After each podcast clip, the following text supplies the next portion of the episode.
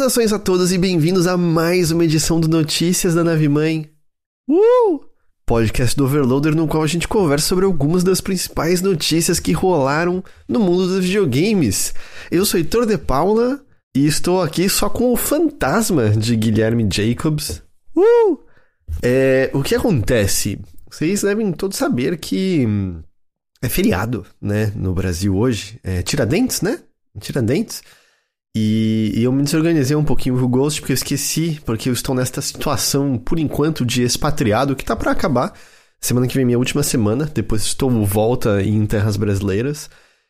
E aí o que aconteceu é que o, o, o Ghost tá de férias e de feriado, né? Não ia fazer, não ia fazer ele vir trabalhar no, no, no feriado, né? Ainda mais avisando em cima da hora.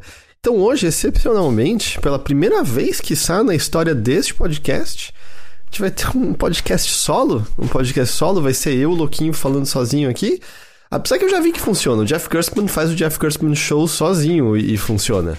E eu tô Também conversando. queria adicionar que Peraí, a a- Nina Nina está aqui, por favor. Também queria adicionar que a esposa deles é, ofereceu pra gravar o podcast com ele. Ele falou: Não, não quero. Não foi assim que aconteceu. O que aconteceu foi que eu avisei que eu ia fazer um podcast solo. E ela falou: Por que você não me chamou? E aí eu falei: Ué, você não trabalha mais na área de, de comunicação. Eu achei que você não queria. Mas eu trabalho na área de jogos ainda. Essa é verdade. Mas, mas tem conflito de interesse, porque a Nina traduz jogos, não é isso mesmo? Então, então aconteceu isso. A chance foi perdida? A chance foi perdida. Mas cá estamos. Scratch ou vivaço. Mas é isso que, né? é- é- eu não consigo trazer felicidade pra Nina sendo uma boa companhia, é, trazendo pra ela boas risadas. Eu trago felicidade. traz boas risadas. Mas você- Às vezes você é causa. É, você ri de mim, é diferente. Mas é, é isso, é isso. Então cá estamos. Mas de qualquer jeito, tô, tô conversando com vocês, conversando com o chat, não é mesmo? Então, então não é totalmente totalmente sozinho, não é isso mesmo? É... Ó, o Kevin Gari falou jogando Hades pela primeira vez, jogo incrível, show, é muito bom. Aliás, esse ano, né? Em algum momento o Early Access do 2 aparece, tô, tô ansioso pra isso. Uh, Kate Marxiano, notícia da nave mãe com o Heitor se explicando por ter de chavado a esposa. Eu, eu sei o que é de chavar, eu não, conhe- não conheço de chavar nesse contexto específico. é, mas, tipo, né, meio apropriado. Ontem foi 20 do 4, né? Que pros americanos é 4 e 20. Então, então tá, tá no contexto usar essa palavra aí. Mas é isso, bom dia, bom dia a todos que estão, estão aqui ao vivo. É, de chavar na gira de maconheiro? É, é, de chavar é o processo de você, né, dar aquela separadinha ali na, na, na planta da cannabis, da maconha, pra dar uma soltadinha, ajuda a separar alguns componentes e pra você poder botar no seu, no seu, na sua seda, no seu blunt, no seu pipe, no que você quiser escolher. É, e, e aí fumar. Ouvi dizer, ouvi dizer. Ahn, Dandy Asaf acabou de dar um sub Prime. Muito obrigado, Dandy Asaf, pelo seu sub. Valeu mesmo. Muito, muito obrigado. Ah, é, o Otto, o Otto confirmou. É o processo de triturar alho pra cozinhar. É verdade, era isso que eu tava querendo dizer. É, Enfim. Ah, mas aí o Ghost tá descansando hoje. O Ghost tá de férias, ele merece descanso. Ele faz tempo que ele não tira nenhum tipo de. é, não, tira, não tira nenhum tipo de descanso, não, pa, não faz nenhum tipo de pausa. Então ele, ele merece. Ele merece. Ah, de chavar censurado é tirar de cena. Ok. Não sei se eu entendi. Enfim. Gente, vamos lá. A gente teve alguns eventos videogame místicos nesta semana e, coincidentemente, curiosamente, eles voltaram a ser bastante relacionados a aquisições. É, me pareceu, eu tinha tido a impressão que a gente tinha é, sentido uma diminuição nesse tipo de coisa. E tudo bem, a gente vai ver que não são. Bom, depende do caso, mas não sei se não necessariamente aquisições gigantescas, gigantescas, gigantescas como a gente estava vendo. É, mas ainda assim eu senti que a gente estava numa época que a gente estava vendo né, aquisição a todo lado, era isso que acontecia, toda semana tinha alguma alguma notícia relacionada a isso. E aí, de repente, essa semana a gente teve um monte de, de, notícias relacionadas a aquisições, né? Porque até parecia que era um reflexo de um mercado mais receoso, né? De um mercado muito mais preocupado agora em fazer levas e levas de demissões. E isso ainda tá acontecendo, isso aqui ainda tá nas notícias. É... Mas ainda assim me parecia que a gente não estava vendo dessa maneira como, como a gente estava vendo até pouco tempo, e de repente a gente tem várias no, aquisições de novo. Kevin Gary falou uma revelação, assistindo a Teixeira's Ring, um episódio você e o sujeito que jogava. Bom, o sujeito que jogava é o Teixeira, que dá nome ao Teixeira's Ring, dizendo que Beatles não era tudo isso, ainda citaram no mesmo diálogo Glória Groove, que vontade de estar do lado de vocês e surrar ambos. Uh, eu não lembro, mas, mas pô, eu gosto de Beatles, mas eu não acho que é a última bolacha do pacote mais. Eu já achei, não acho mais, não acho mais. É bom, mas tem muita coisinha ali, né? É... Uh, e Gloria Groove é muito bom, pô. Não, não, não entendi o que há de errado em colocar é, na mesma frase ambos. São diferentes, propostas completamente diferentes, mas ambos bons. É, ambos pops à sua própria maneira, não? Não? Eu não tenho ninguém aqui para bater o ping-pong comigo, então eu vou só presumir que tá todo mundo concordando 100% com o que eu tô dizendo.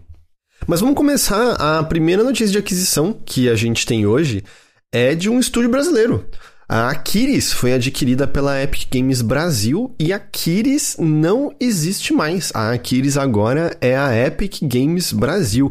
Muitos devem lembrar é, que mais ou menos no, no início do ano passado, a Epic já tinha feito um investimento na, na Akiri, no estúdio do Rio Grande do Sul, se eu não estou enganado, apesar que eu acho que tem pessoas que trabalham remotamente nele atualmente. E fez um investimento, até rolou que o, que o Hector Sanches, né, que é, trabalha na Epic hoje em dia, mas muita gente por aqui deve conhecer porque ele foi da NetherRealm durante muito tempo, ele estava direto em eventos aqui no Brasil mostrando Mortal Kombat, mostrando Injustice. Ele até ganhou um cargo mais administrativo dentro da Aquiles, que já era meio que nessa ponta de, de, de contar. Esse, essa ponta, bom, isso é, é por conta do tema de antes. Esse ponto de contato é, com a Epic maior. Mas agora a Aquiles foi inteira comprada é, pela, pela Epic. Uh, na divulgação oficial, a Epic diz o seguinte: que a Aquiles será, abre aspas, a fundação da Epic Games Brasil, o primeiro estúdio da Epic na América Latina. E também é dito que a equipe se junta à Epic para criar, abre aspas, conteúdos inovadores e experiências sociais dentro de Fortnite. É, Jogos como o Wonderbox, o Horizon Chase 2, o Looney Tunes World of Mayhem vão continuar a ser operados, tá? Não é que não é que de repente isso vai ser cancelado, deixar de existir e tudo mais, pela nota eles vão continuar a ser operados. Essa fala, né, garantindo a, a continuidade desses jogos, foi atribuída ao CEO da Aquiles, que agora é diretor de estúdio de Epic Games Brasil. É, a questão que é curiosa nisso, né, é é, por exemplo, Verniz acabou de falar, em suma, é o fim da Aquiles, virou suporte de Fortnite. Para mim é muito triste. Pois é, Verniz, eu, eu acho que isso é um, um questionamento válido e que a gente deveria destrinchar um pouco mais, porque eu até estava conversando com algumas outras pessoas do meio para entender um pouco isso melhor, porque num primeiro momento me, bate, me bateu um pouco isso também, até porque lendo a nota você vê, tipo, criar experiências sociais e conteúdos inovadores dentro de Fortnite. Vamos primeiro ser justo numa coisa. A gente não sabe exatamente a dimensão do que isso quer dizer, porque a gente vem falando de algumas semanas aqui uh, atrás do lançamento da ferramenta de criação nova, né? O que o é o tipo Real Engine for Fortnite, que algumas pessoas estão chamando de modo criativo 2.0, que é uma ferramenta ultra robusta, né? Uma ferramenta que na verdade, em certa medida, se alguém manja mais, mexeu mais, pode me, me corrigir mas é quase me parece assim, uma versão de Unreal Engine 5 um pouco mais amigável para, para pessoas de maneira geral. A, ainda é uma ferramenta né, demanda conhecimento para ser, demanda conhecimento, um pouco de experiência, fuçar um pouco para ser entendida, mas parece um pouco mais amigável do que você simplesmente botar um Real Engine e sair é, mexendo nela. E dada a robustez que, que isso possui agora, e dado o intuito que me parece claro da Epic em transformar essa plataforma no que a gente tem em Roblox, que não é um estilo de jogo, né? Não é, não é feito para fazer um só jogo, é uma plataforma de vários jogos. Me parece que isso poderia querer dizer que mesmo você fazendo coisas para dentro de Fortnite, não significa que você seria um estúdio suporte como a gente associa um estúdio suporte de Call of Duty, que é um estúdio que ou tá dando suporte técnico, ou tá dando suporte, sei lá, de criação de assets, ou tá criando uma modalidade específica. Não seria só um estúdio que perderia sua identidade e estaria fazendo, tipo, conteúdo na linha de montagem para alimentar a máquina monstruosa que é Fortnite. Poderiam ser conteúdos internos a Fortnite, mas que ainda carregassem DNA da Isa Aquiles, né, da Epic Games Brasil, que ainda carregassem é, criatividade da equipe própria aqui do Brasil, que ainda carregassem é, identidade deles, né?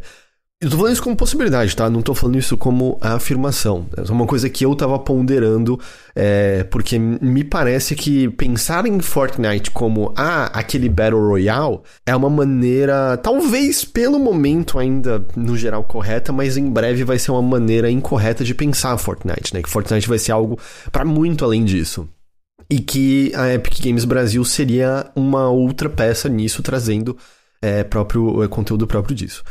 Com, pelo que conversei com algumas pessoas, a, a, aqui eles já tá fazendo trabalhando em Fortnite tem uns meses aí, tá? Não, não é que eles vão começar agora com essa aquisição. Eles já estavam. Já, já, essa experiência já tinha começado ali.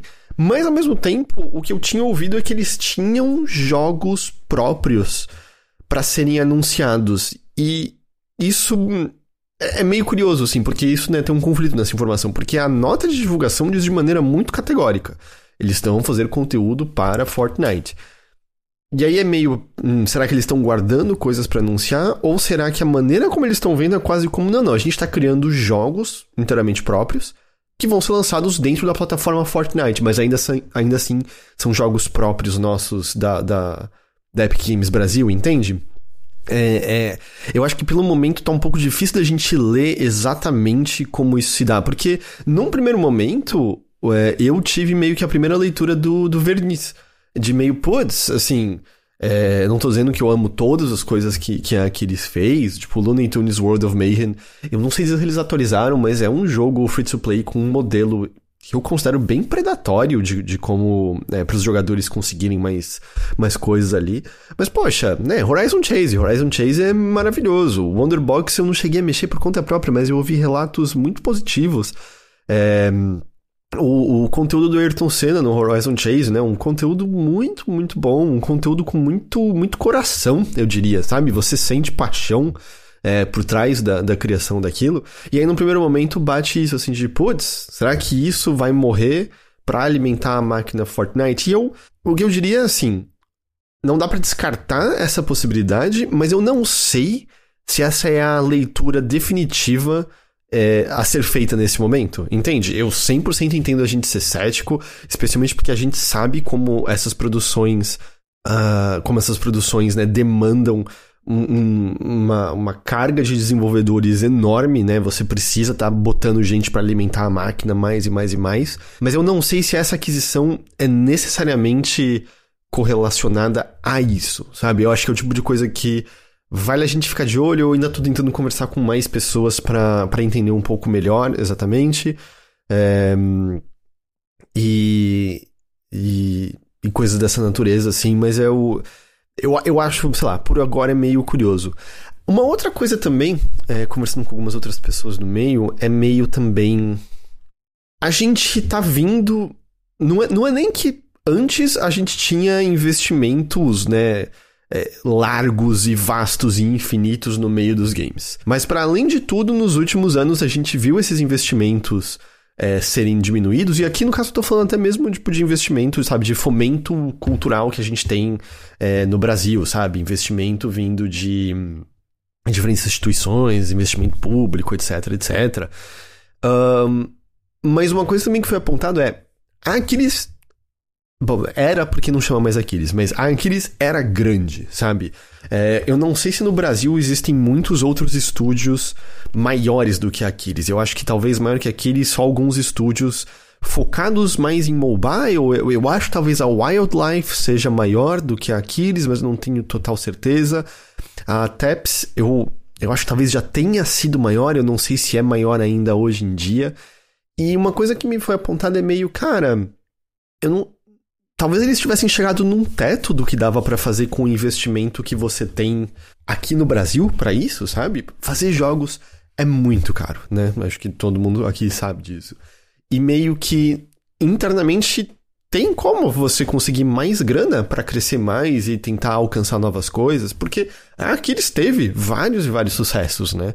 É, mas ao mesmo tempo chega num ponto que é meio você tem como crescer, você tem como abraçar novas ideias se você não aceita um investimento dessa natureza, e às vezes um pouco um pouco do caso é que sem um investimento estrangeiro dessa natureza e sem um investimento né, que justamente mude um pouco a natureza do estúdio, né, faça eles virarem parte de algo maior, talvez esse crescimento não acontecesse mais. E tudo bem, nisso você pode trazer uma série de outras questões de, mas você precisa buscar crescimento infinito, né, você precisa ser maior do que eles eram. Mas aí também varia de acordo com as ambições, né? Às vezes, tipo, eles querem fazer algo diferente, eles querem fazer algo maior, eles querem fazer algo de uma natureza que com a grana que eles tinham, é, eles não teriam como é, fazer, sabe? Então, então também tem essa questão, né? Porque é uma coisa que a gente vê, por exemplo, no meio de audiovisual também, né? É, quantas produções brasileiras, sei lá, vêm de empresas nacionais fora o que é financiado pela Globoplay, sabe? A maior parte me parece, sei lá, Netflix, Amazon, HBO, sabe? Uh, que até podem ter suas divisões no Brasil, mas não são empresas brasileiras, né? Uh, ah, eu fazia parte da comunidade do shooter free-to-play deles antes do foco total deles ir pro Horizon Chase. E lá em 2015 eles insistiam que aqueles não é um estúdio indie. Pelo porte deles, não me parecia realmente, de fato. Ainda mais pela maneira. Do, ainda mais quando você pega é, o porte brasileiro de estúdios independentes, né? Eles são, no geral, bem menores do que aqueles é. Ah, o Hilker lembrou da Telecine. Telecine produz muito filme brasileiro. Mas ainda assim, eu sinto que a gente consegue nomear dos que conseguem financiar de maneira recorrente, poucos, né? Infelizmente. Uh, tu acha mesmo. Tu acha que mesmo usando Unreal, Fortnite, a ideia vai tolher algumas coisas na credibilidade do estúdio? Muito difícil da gente dizer isso por agora. Tu não acha? Eu, eu não, não arriscaria dizer de, de maneira para sim ou pra não. Eu, eu diria só meio no sentido de.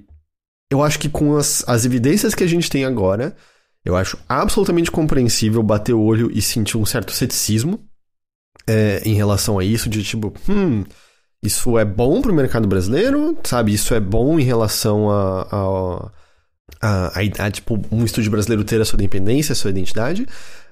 Mas ao mesmo tempo a gente não sabe exatamente o que vai acontecer a partir de agora. Eu diria que a posição mais interessante agora seria vamos, vamos ficar de olho e ver o que, que sai exatamente disso.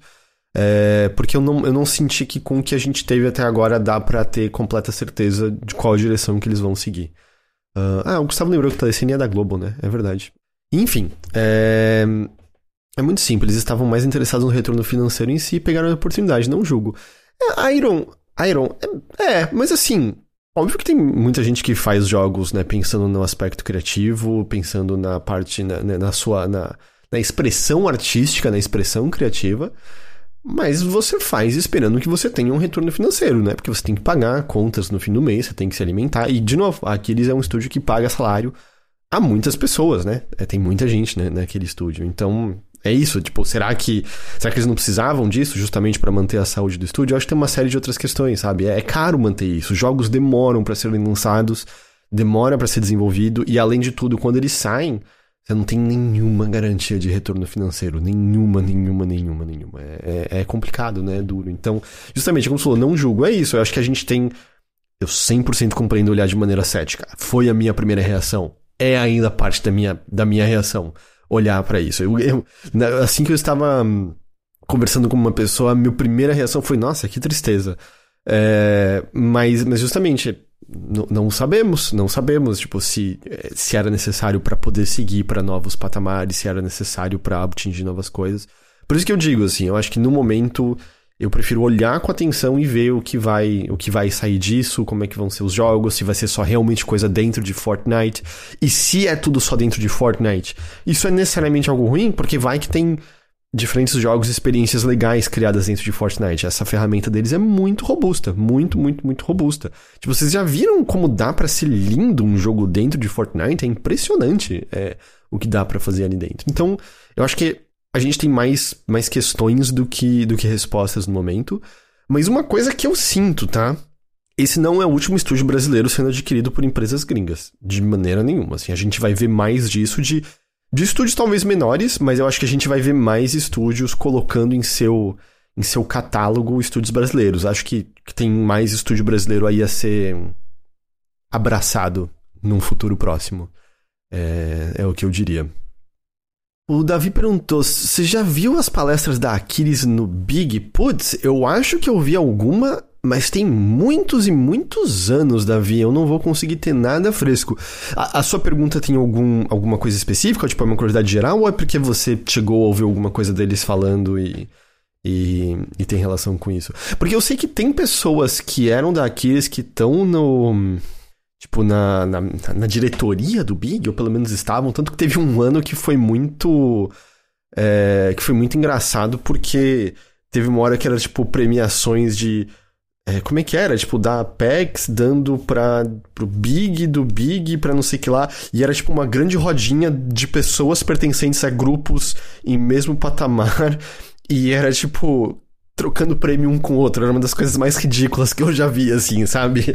É, era, era meio engraçado, assim. Eram os prêmios menos significativos de um dando pro outro só. Um, deixa eu ver aqui o que você falou. Ah, sim, é. O Júlio Oliveira tá fazendo lá os cálculos, né? É muito caro anualmente, né? Manter um, um estúdio. Um estúdio desse porte, né? Um, mas enfim, é isso que a gente tem agora, então não temos mais Aquiles, temos é Epic Games Brasil.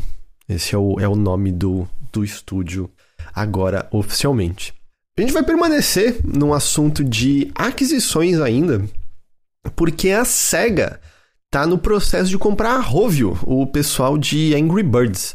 A compra é num valor de aproximadamente 775 milhões de dólares, é mais ou menos 19% um valor premium é, do, em relação ao valor atual das ações da Rovio na cotação média, acho que do, do fechamento na última sexta-feira. A compra deve ser encerrada em setembro.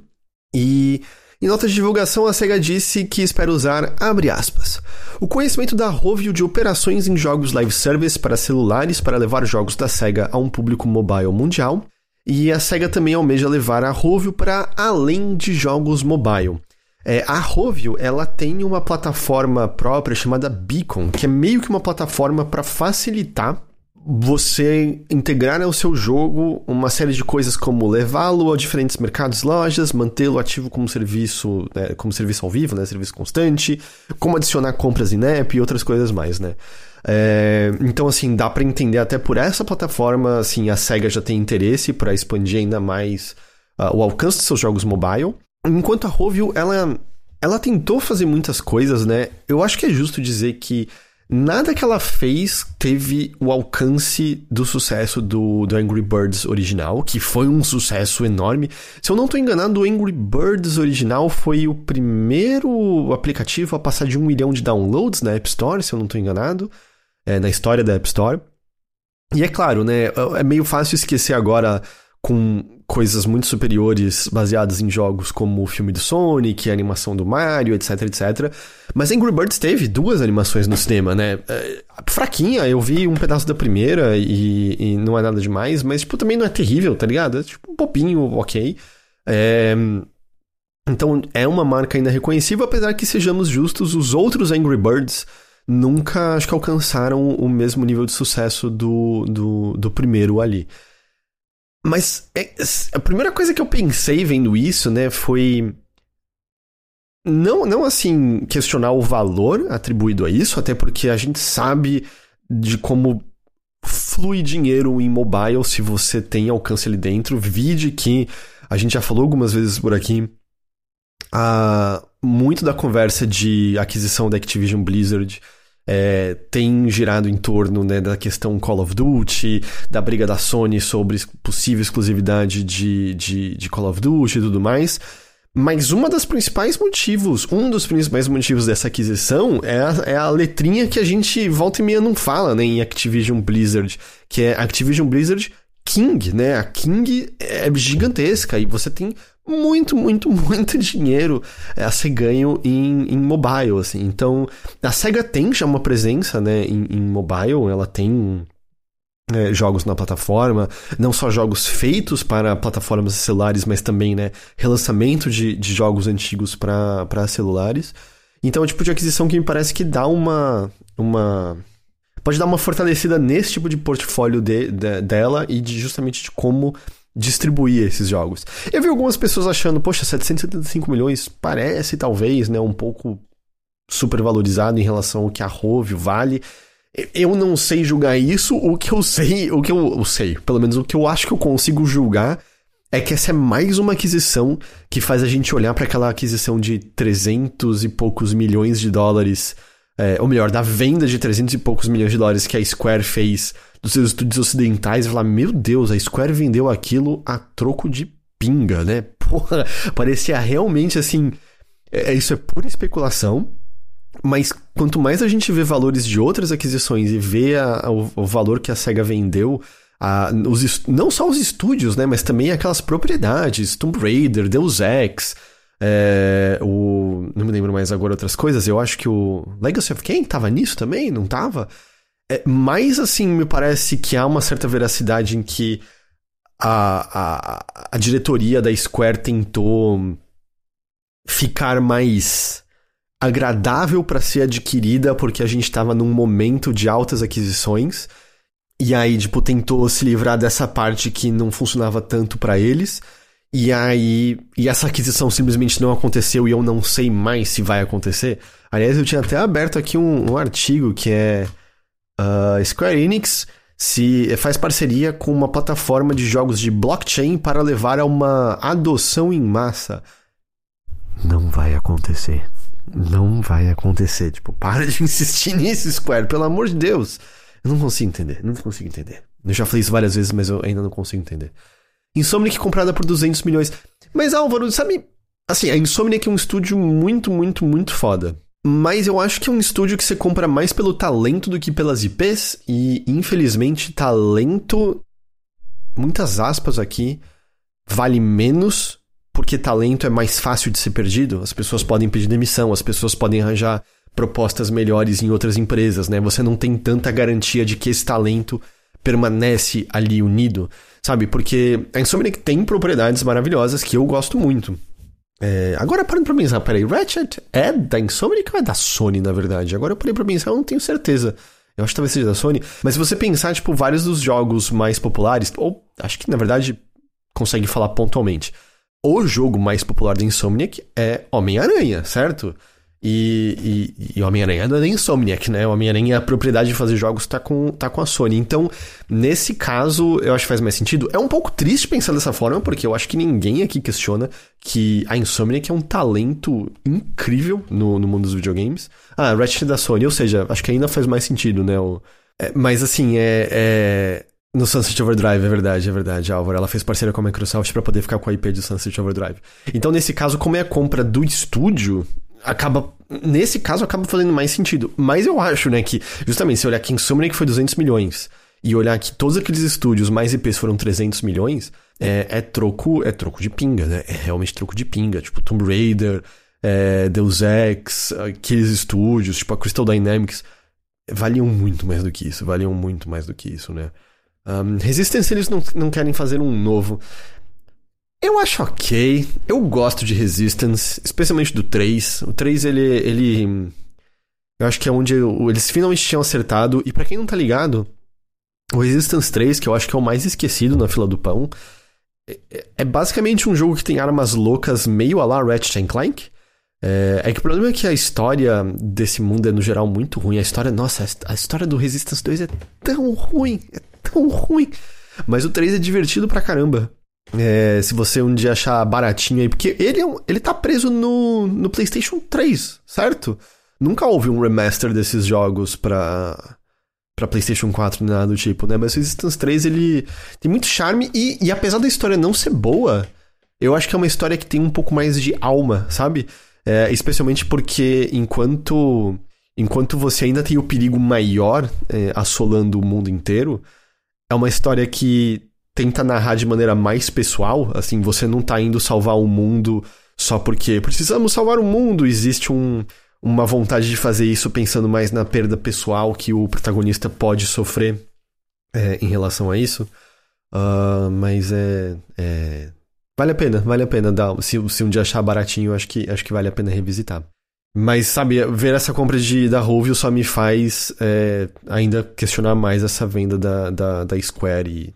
Que, a Square é, é muito estranha, né? É, eles têm ao mesmo tempo dos jogos que eu mais estou animado para jogar e das atitudes que eu acho mais terríveis uh, na, na indústria dos videogames. Assim, é, é impressionante, é impressionante.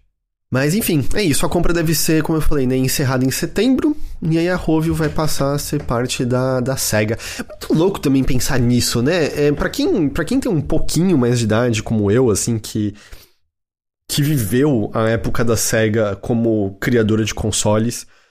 E aí a gente teve uma época de uma SEGA meio tentando, sabe, atirando para todos os lados, tentando fazer o que podia. E hoje em dia a gente tem uma SEGA que é completamente diferente, né? Completamente diferente do que já foi.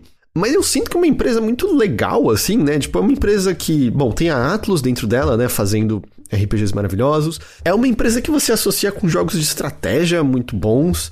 É, é, é uma empresa que finalmente está fazendo Sonic voltar a ser interessante.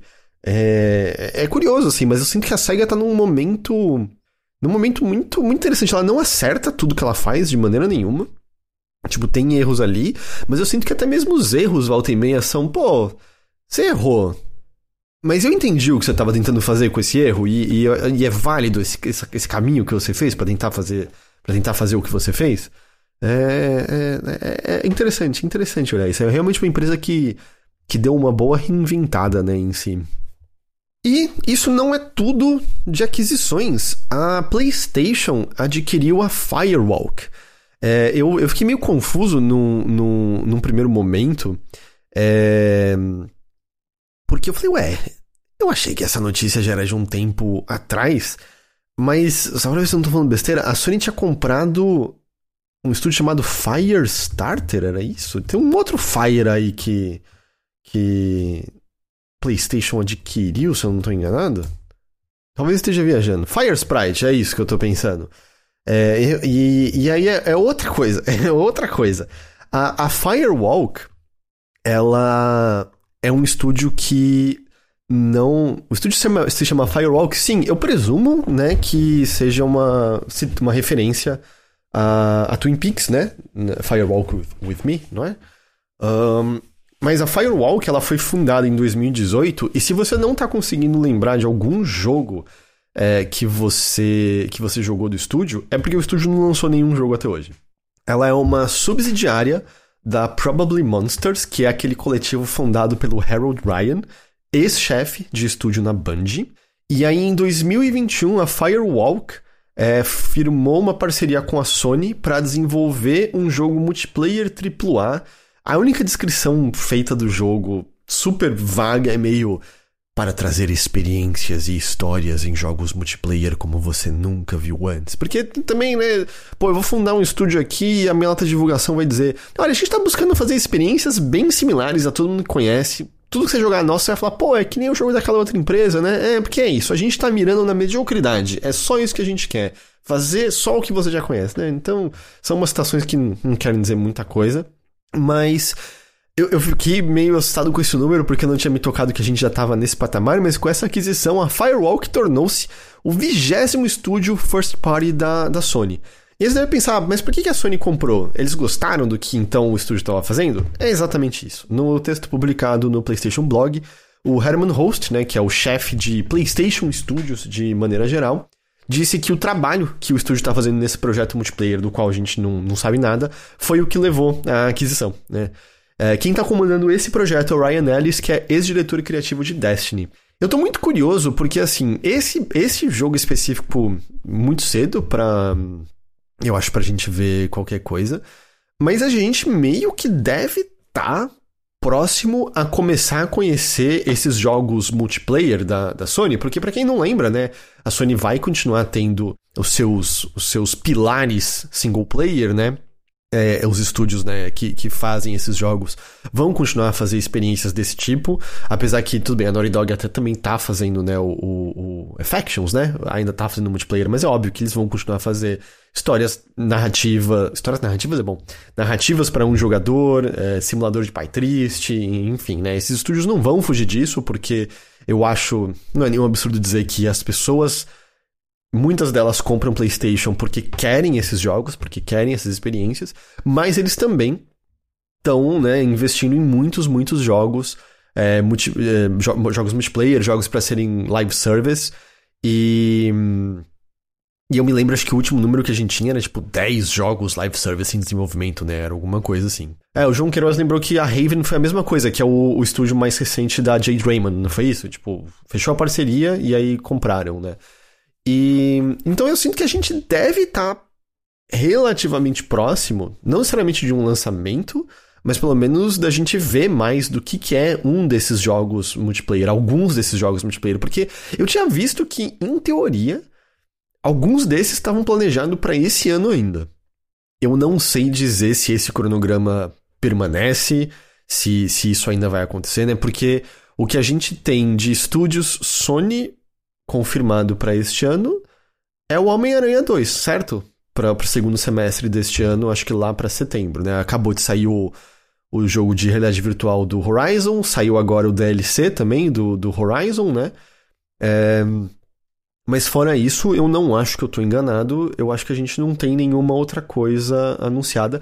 Não me espantaria, tá? Sinceramente, se o Homem-Aranha fosse a única coisa grande que eles têm pro, pro segundo semestre. Até porque é uma coisa grande, muito, muito, muito grande. É... Quem sabe às vezes tem alguma coisinha menor, né? Às vezes a gente chegou a comentar isso algumas semanas atrás, né? Mas às vezes, sei lá, tem uma coisinha menor da, da Housemark, sei lá, alguma coisa assim. Uh, porque não foi a Housemark que fez o port para PC, certo? Foi, foi outro estúdio, né? Um, então, então, sei lá, não, não me espantaria se o Homem-Aranha fosse a única coisa. E, sinceramente, eu acho que o Homem-Aranha segura um semestre sozinho tranquilamente. Tipo, é, o primeiro vendeu que nem água, o Miles Morales vendeu como água, esse, esse aí tem os dois, esse vai vender como mais água ainda. É, e a gente ainda por cima tem o lançamento relativamente próximo do, do Miranha Verso 2, né? Uh, então acho que o ânimo em relação ao Homem-Aranha vai estar tá, vai tá alto, né? Vai estar tá, vai tá forte. Mas eu tô curioso, sabe? Eu tô muito curioso exatamente como é que vão ser esses jogos. Uma outra curiosidade muito forte que eu tenho é. Esses jogos vão ser gratuitos? Ou esses jogos vão ser pagos, mas eles estarão sempre no serviço PlayStation Plus Plus? Porque isso poderia ser uma tática, certo? É, em você pensar, putz, eu vou comprar esse jogo de 70 dólares ou eu vou assinar a PlayStation Plus Plus e, e ter acesso a esse jogo e mais uma série de, de outros jogos.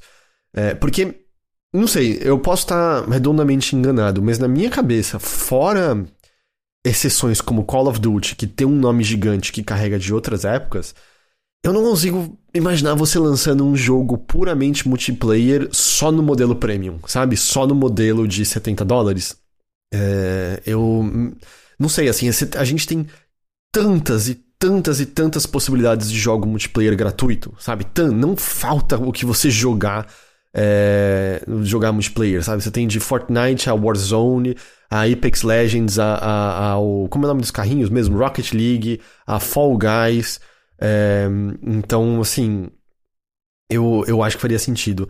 A Plus Plus tá tirando uns first party do catálogo, não tá? O que eu vi foi o, o justamente o Homem-Aranha, né? E eu fiquei questionando, será que isso tem relação com o fato de Homem-Aranha em si não ser uma propriedade da Sony? É...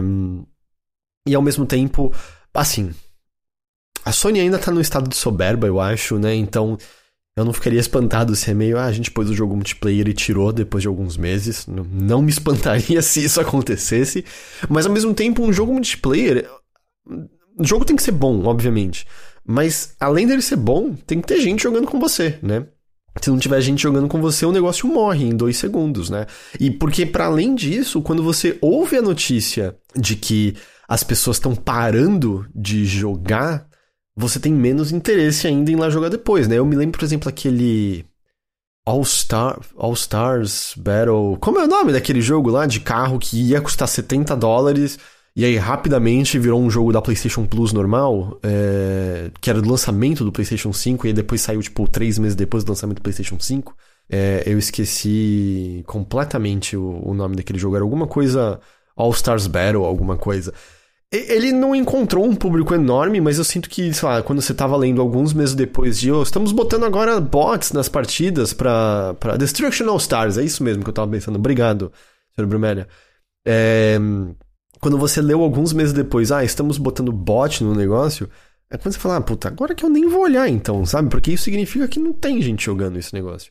Por isso que na minha cabeça faria sentido, sabe? Porque eu não sei, eu não sei se, se você tem como. Bom, é a Sony, né? A Sony carrega um certo peso, né? As, as pessoas têm amor pela marca, talvez ela consiga lançar um jogo multiplayer premium, mas na minha cabeça faria mais sentido lançar de, de outra forma, sabe? Mas vamos ver, eu tô muito curioso para ver o que vai sair disso, sabe? Eu tô muito, muito curioso para ver. São jogos multiplayer dentro do que a gente conhece, é, é tipo três Battle Royale e, e, e dois Extractions. Tem elementos narrativos forte nisso, tem coisas que estão tentando ser como Destiny, que é multiplayer, mas com um elemento narrativo forte interligando tudo isso. Eu tô muito, muito, muito curioso, assim, o que, que vai sair dessas desses desenvolvimentos, assim, de, do que, que a Sony faz, é, mirando dessa maneira em jogos, em jogos multiplayer. E aí, mais, mais ou menos, mais ou menos dentro do mundo de aquisições, a Atari adquiriu mais uma centena de propriedades antigas. É, as propriedades são, em sua maioria, originárias dos anos 80 e 90 e incluem Demolition Racer, Hardball, 1942 Pacific Air War e Bubsy the Bobcat. Um, são propriedades que eram de empresas como Microprose, Infogrames e Accolade, e a Atari agora também tem o direito do uso da marca Accolade, mas a lista completa não foi divulgada. Como alguns devem lembrar, a gente conversou algumas semanas atrás que a Atari até comprou a, a Digital Eclipse e que meio que o foco dele está num lance de explorar é, aliás, era Digital Eclipse ou era Night Dive? Era Night Dive, né, que eles compraram? É, verdade, Álvaro, verdade. É, de, de explorar esses catálogos antigos e talvez, talvez fazer novos jogos, e isso me parece que né, aumenta consideravelmente a, a possibilidade do que eles podem fazer, ou, né, vai saber, tem muita esperança, permitiria eles fazerem um jogo museu, que nem o, o Atari Anniversary Collection que a Digital Eclipse fez, às vezes usando alguns dos jogos desse catálogo, porque é meio isso, o Digital Eclipse fez um museu digital em que jogar os jogos é meio quase secundário à experiência que você tem ali, de, do, dos documentários que eles gravaram, da história que eles documentaram, etc, etc, poderia ser algo interessante. Uh, de acordo com a Atari, né, eles falaram de imediato o plano é relançar muitos desses jogos, Alguns sairiam pela primeira vez nos consoles, mas também, dependendo do caso, criar versões novas de algumas dessas séries e, claro, sendo a Atari, também a menção de lançar merchandise usando essas propriedades. E vou dizer, vou dizer, me digam, me digam se se se há uma se há lógica por trás desta de, deste pensamento. É, Bubsy, tá? Todo respeito, Caio Corraine, beijo. Eu sei que tem muitas pessoas que jogaram Bubsy ali no, no, no Super Nintendo e, e, tem até seu amor pela, pela, pelo personagem ali na, na ocasião. Eu não sei quem acompanhou, mas eu assisti recentemente o Jeff Grubb da Giant Bomb jogar Bubsy 3D inteiro. Eu nunca na vida tinha visto nada para além da primeira fase de Bubsy 3D. E, e a primeira fase de Bubsy 3D é uma obra de arte comparado ao resto daquele jogo. O resto daquele jogo é muito pior do que aquela primeira fase que já é infernal de ruim. E assim, quem quer um jogo novo de Bubsy? Eu acho que ninguém, porque há não tantos anos atrás, eu acho que cerca de 5, 6 anos atrás, eles lançaram um novo Bubsy e ninguém deu a mínima. Mas. E merchandise irônico de Bubsy? Tipo, você consegue comprar, mas, tipo, imagina a camiseta oficial da exclamação no peito. É, sabe, coisas que. Coisas que brinquem com o imaginário coletivo do fato de que Bubsy é muito ruim, mas existe uma reverência irônica pelo quão ruim ele é. Merchandise funciona nisso. Merchandise pode ser engraçado em relação a isso, sabe? Então, até dá para você explorar. Aliás, o criador do Bubsy faleceu, né? Umas duas semanas atrás. Ele. ele que, que se eu não tô enganado o estúdio que fez Bubsy 3D é o, o estúdio de, de Days Gone, não é? é? Eu acho que eles mudaram de nome no, no, no processo, mas o. Como é o nome do estúdio mesmo? É o. A Bend. A, a, a, o, o, estúdio que fez WebZ 3D eventualmente desemboca na, na, na, na Bend. Olha lá, a Verniz falou: funciona, tem uma camiseta com a, é, com a estampa de um dos piores técnicos da história do meu time. Mineirinho deu certo assim, não sei porque devemos criar mais um monstro. NFT de Bubsy, pô, Doc, a gente tá se divertindo aqui, a gente tá conversando, sendo feliz, pensando em coisas. Por que, que você tem que chegar assim e, e, e, estragar tudo, sabe? Chegar com dois pés no peito de todos e mostrar pra gente que nossa felicidade não é merecida? O que, que a gente fez, sabe? Sacanagem, sacanagem. Então, sei lá, eu consigo entender pensar em merchandise dessas coisas. Outras coisas como 1942 Pacific Air War, Talvez pra galera 40 mais, mas mesmo assim, tenho lá minhas dúvidas. Uh, mas seja como for, eu tenho curiosidade de ver qual é a lista completa. A Atari ainda não divulgou, eu espero que eles divulguem. Mas tenho curiosidade de qual seria a lista completa aí desses, dessas propriedades que são deles agora. Porque justamente, às vezes, vendo a lista completa, a gente consegue até entender melhor quais desses jogos faz sentido trazer pra modernidade, sabe? Tipo, porque outros é meio. É, não tem porquê. Mas alguns, talvez sejam merecedores? Vai saber, vai saber. E aí, esta semana a gente teve um Nintendo Indie World, né? Que são as transmissões que a Nintendo faz focado em jogos indie. Eu, eu cheguei a ver que tava até trending topic no Twitter, é, Silk Song.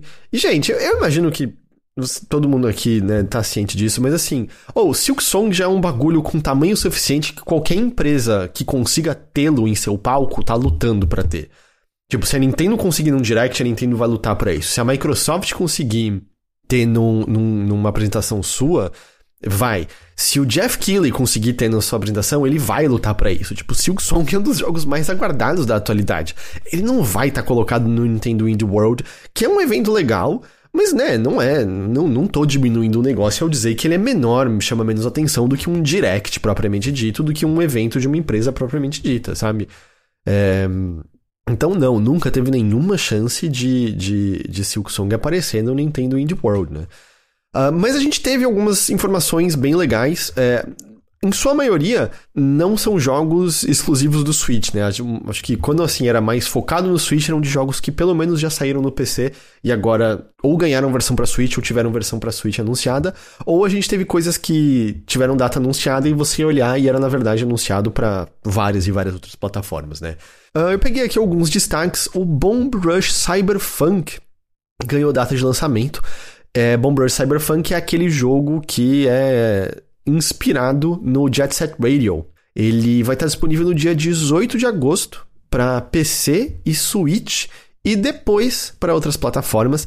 É, foi engraçado que no Indie World eles mostraram só um trechinho muito curto para anunciar a data, mas concomitante a isso eles lançaram um novo trailer do jogo. Tá muito legal, viu? Tá muito, muito legal, muito, muito bonito. É, vale a pena dar uma, dar uma olhada nesse trailer, é, que eu acho que ele demonstra uma até uma boa variedade maior assim do que o, do que o jogo vai ter. A gente viu Blasphemous 2, que tem lançamento marcado pro segundo pro fim do segundo trimestre deste ano, né? Que eles falaram que era final de do verão, que eu acho que é o verão norte-americano, que aí é nosso inverno. É, mas enfim, eu acho que é mais ou menos final do segundo trimestre deste ano. Eu não sei porque eles não usam trimestre, ficam usando essas estações. É, é estranho. E é ruim, porque nossas estações são outras. Então, é, podia mudar para deixar mais unificado, né? Você falar terceiro trimestre, todo mundo sabe o que é terceiro trimestre, né? Winter, aí você fica, pera, não. O Winter deles é no final do ano, então, ok. Um, mas o, o que eles mostraram ali, pelo que eu entendi, eu, eu preciso, eu preciso Preciso dizer, eu não joguei o primeiro Blasphemous ainda, tá na minha, na minha pilha da vergonha. É um jogo que eu sei que eu devo jogar, porque todo mundo fala que é maravilhoso. E tudo que eu vi parece maravilhoso. Mas pelo que eu entendo, o que eles falaram que é a premissa. É, o Pedro Yui falou, fora que o Winter pode ser 2024. Porque é isso, né? Normalmente quando falam Winter, eles querem dizer o período ali do final do ano, mas tecnicamente a estação se estende para o início do ano seguinte, né? Então é, é, é confuso, é confuso. E desnecessariamente, desnecessariamente. Uh, mas pelo que eu entendo, aquele último conteúdo lançado pro Blasphemous, que era justamente para ter uma, um gancho para a história do 2, já falava um pouco disso, mas a gente vai se aventurar por um local que foi amaldiçoado por uma maldição chamada O Milagre. É, dentre novidades é que agora vai ter três armas diferentes.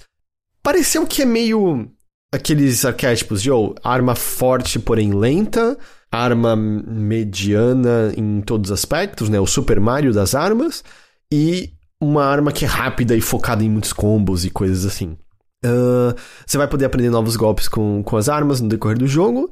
E de graça. Não, eu não quis dizer que Super Mario é um jogo mediano. Eu quero dizer que o Mario nos jogos, ele é sempre o mediano em tudo, né? Ele não é bom em nada, ele só é medíocre em tudo que ele faz. E esse jogo, ele, ele, apesar de ter aparecido no Indie World, ele vai sair direto para PC, PlayStation, Xbox e Switch, ou seja, vai estar tá, vai tá em tudo, basicamente. É... Oxenfree 2 finalmente tem uma data de lançamento. Vai estar tá disponível no dia 12 de julho, não está muito longe, para PC, PlayStation 4, PlayStation 5, Switch e mobile. No PC é Steam e nos celulares é necessário uma assinatura da Netflix Pra quem lembra, né? A Night School é um estúdio comprado, né? Pela, pela Netflix.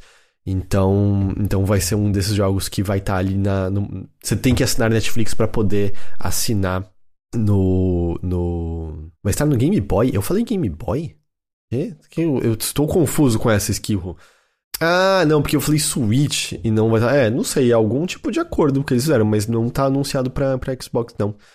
É, tô animado pra esse jogo. Eu, eu acho ainda que o Oxenfree original é um, é um jogo com um sistema de diálogo muito, muito interessante que eu, pelo menos pessoalmente, não vi ser reproduzido em outros jogos.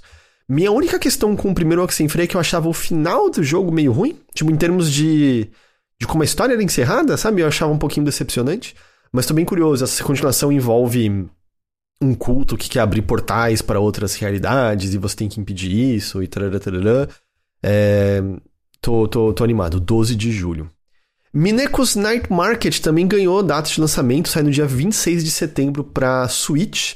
E aí, um mês depois, no dia 24 de outubro, ele sai para PC, PlayStation 4, PlayStation 5, Xbox One e Series. Muito bonitinho esse jogo. Muito, muito, muito bonitinho esse jogo. É, a, a continuação. Eu não sei se. Ou melhor, eu não sei se é exatamente uma continuação no sentido de que dá continuidade a coisas, mas acho que dá pra chamar de sequência de My Time at Porsche, ou My Time at Sandrock, chega no meio deste ano pro Switch. Ele tá em Early Access no PC desde maio de 2022, e aí agora, né, com esse lançamento mais pleno, ele sai pra Switch também. Oxenfree é de terror?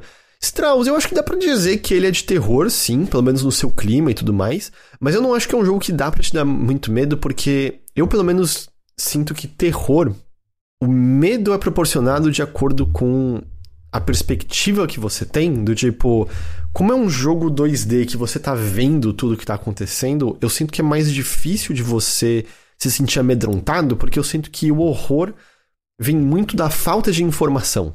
Você não. Você tá num lugar, sabe, às vezes escuro, você não sabe o que que espreita cada esquina, você não sabe o que tá te perseguindo, você não sabe o que te assombra. Mas a partir do momento que você consegue enxergar tudo, eu sinto que o terror é diminuído. E, e, e, quando eu digo perspectiva, não é necessariamente só câmera, porque, por exemplo, Dredge é um jogo né, de terceira pessoa que você tá vendo um cenário aberto, mas tem um oceano embaixo de você. E isso faz com que seja aterrorizante. E na verdade a neblina faz você não enxergar porra nenhuma. Mas, mas então assim, eu acho que dá para dizer que ele é terror, mas eu acho que é um terror que, mesmo que horror seja uma coisa que te trava muito, eu acho que dá para você jogar, sabe? Eu acho que eu acho que não vai te pegar tanto assim. Uh, eu, eu, diria isso. E hoje em dia ele é baratinho, né? Em várias plataformas. Ele é, Eu acho que o primeiro tá disponível na assinatura da Netflix para celular? Ou eu tô viajando em relação a isso? Deixa eu ver. Acho que isso que ele escreveu tem mais a ver com terror, mas eu posso estar errada. Pera, mas eu não tá. Ele, a pergunta não foi. Ah, mas a pergunta foi se Oxenfree é de terror. Não? Não? Oxenfree tá nos celulares. É, tá nos celulares, sim. É pra. É, aliás, tem Oxenfree Netflix Edition. Então, se você assina, às vezes jogar no celular é uma boa, porque é um jogo que dá para jogar em tela de toque de boa, tá? Não, não tem nenhum problema. É, não tem nada nele, assim, que eu acho que tornaria a tela de toque complicada de ser utilizado.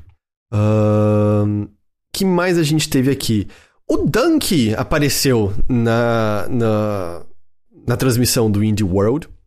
É que você falou que horror tem mais a ver com a falta de informação. Ah, eu acho que eu usei horror e terror de maneira intercambiável, tá? Se, se, se em termos de nomenclatura tem alguma diferença, desconheço. Não sou, não sou um especialista do, do gênero, não. É, mas ele apareceu ali, por quê? Porque uh, a empresa dele, a Big Mode, né, que ele anunciou um tempo atrás, é a empresa que está distribuindo o Animal Well, um jogo desenvolvido por um estúdio chamado Shared Memory. Ele já tinha sido anunciado para PlayStation 5 e PC, e aí com esse evento foi é, uma edição do Switch confirmada. Nossa, lindíssimo esse jogo, lindíssimo! E ele, ele tem um efeito como se você estivesse jogando numa, num, num monitor de tubo que, nossa, muito bom. Não é desses efeitos mal feitos, é... mas eu, é, tipo, tá bem feito isso, tá muito, muito bonito. O clima do jogo parece muito legal, eu adorei o que eles mostraram ali. Eu, eu não tinha visto o vídeo desse jogo no anúncio original dele, não sei se eles já tinham mostrado. Mas eu gostei demais do que eles mostraram ali. E o Donkey foi engraçadinho no vídeo ali que, que, que ele apareceu, foi divertido. É, eu sei que algumas pessoas têm certas questões com, com o Donkey. Eu, eu gosto bastante dos vídeos dele. Eu, eu acho que a única coisa é que, tipo, ah, de vez em quando ele fala besteira. É, de vez em quando ele fala besteira, mas ei, ei, ei, ei. Eu também falo besteira de vez em quando. Todo mundo fala besteira de vez em quando. É, eu, tipo, sabe, eu, até hoje, pelo menos, eu não vi ele falar nenhuma coisa que é tipo, caralho, mano, que porra você falou aqui. Então, sei lá, eu sinto que de vez em quando é só tipo, ah, é, fala um pouquinho de besteira, mas quem não fala besteira de vez em quando, né? Não acho que a gente tem que condenar a pessoa por conta disso. E ele tem. O, o vídeo dele do. Mais ou menos Hogwarts Legacy. Uh, eu recomendo demais. É muito bom. É muito, muito, muito bom. Uh, e antes que você esteja pensando, pô, Heitor, você tá divulgando conteúdo de Hogwarts Legacy, assiste lá, assiste lá, vale a pena, é, é muito bom. Uh, a gente também teve o lançamento, o Shadow Drop, né? É, como escreve o nome desse moço? É, é, o, no canal dele no YouTube é Videogame Donkey, mas Donkey com U. D-U-N-K-E-Y. Se você escrever Donkey dessa maneira, você já vai achar. O canal dele é gigantesco, ele tem milhões e milhões de seguidores. Ele é, acho que é um dos maiores do YouTube nisso. Ele é muito engraçado. Ele é muito, muito, muito engraçado, muito bom de edição. Então é, eu, eu, eu recomendo.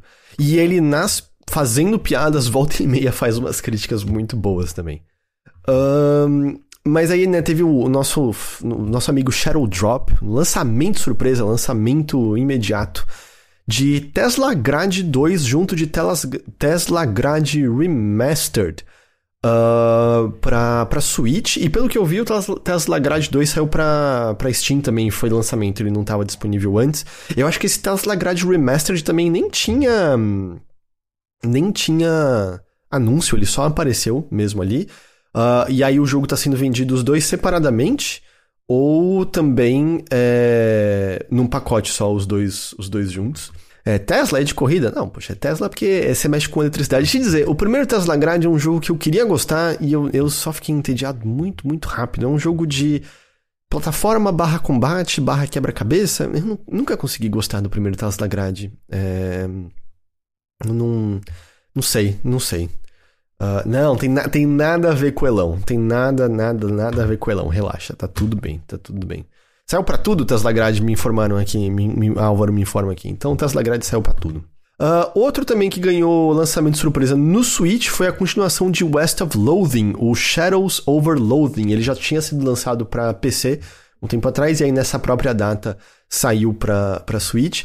Pra quem nunca viu, ele ele é um RPG muito competente como RPG, mas que ao mesmo tempo é meio paródia de RPG, meio comédia de RPG. É um tipo de jogo que você joga e pensa, não sei se isso aqui existiria se, sei lá, Earthbound não existisse. Apesar que eu acho que ele é um pouco mais escrachado do que, do que Earthbound é, por exemplo. Ele tem uma arte toda de bonequinho de palito e coisas assim. É, tá disponível então pra, pra Switch o, o Shadows Over Loathing. Um, e Cult of the Lamb vai ganhar um DLC gratuito logo mais, no dia 24 de abril. É, vão ter novos inimigos, vão ter novas relíquias, vão ter novas versões dos chefes, é, novas construções, uma missão adicional e algumas modalidades extras. Acho que uma das modalidades é tipo um, aquele lance de enfrentar chefe atrás de chefe, não sei o que lá. Da mesma forma, o Shovel Knight Pocket Dungeon vai ganhar na metade deste ano uma DLC também gratuita, com dois novos personagens jogáveis, uns chapéus novos que dão efeitos diferentes, novas relíquias, etc, etc, etc.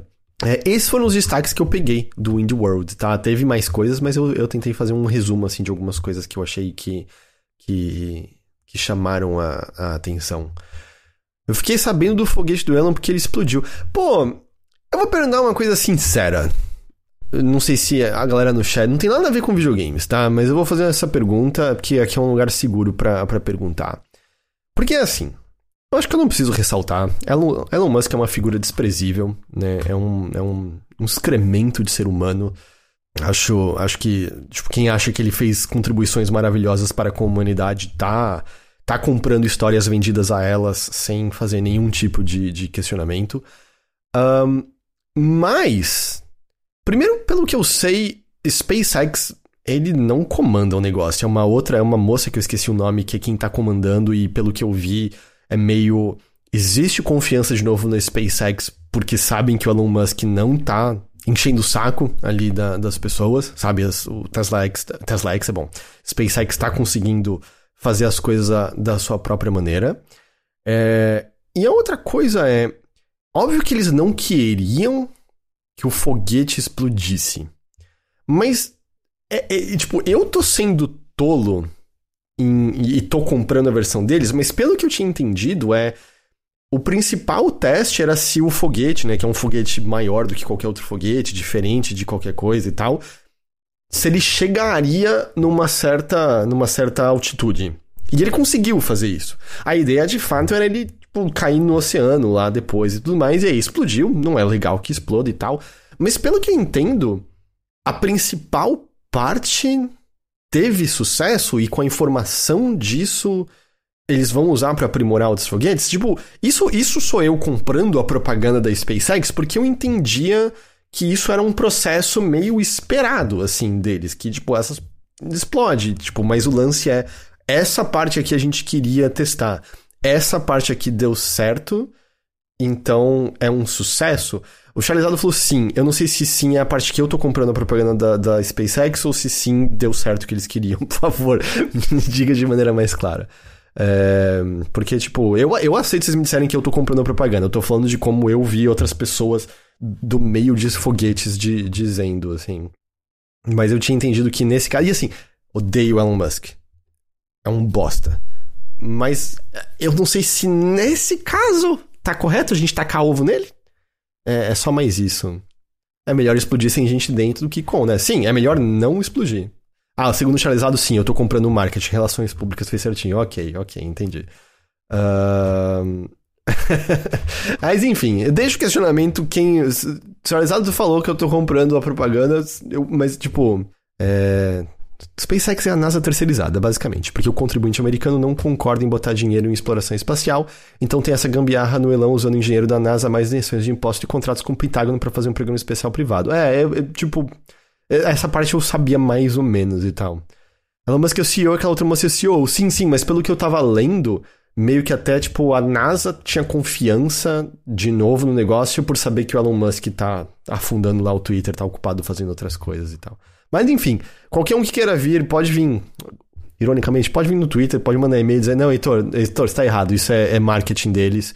É, não, não, não é legal que isso aconteça. Era a maneira como eu tinha entendido, pelo menos. Mas enfim, estou, estou aberto a ser, a, ser, a ser corrigido, porque eu também não vou dizer que eu não entendo de engenharia espacial, de engenharia de foguete. É... Enfim. Continuando aqui em frente, a gente chegou nelas. Nas rápidas e curtas.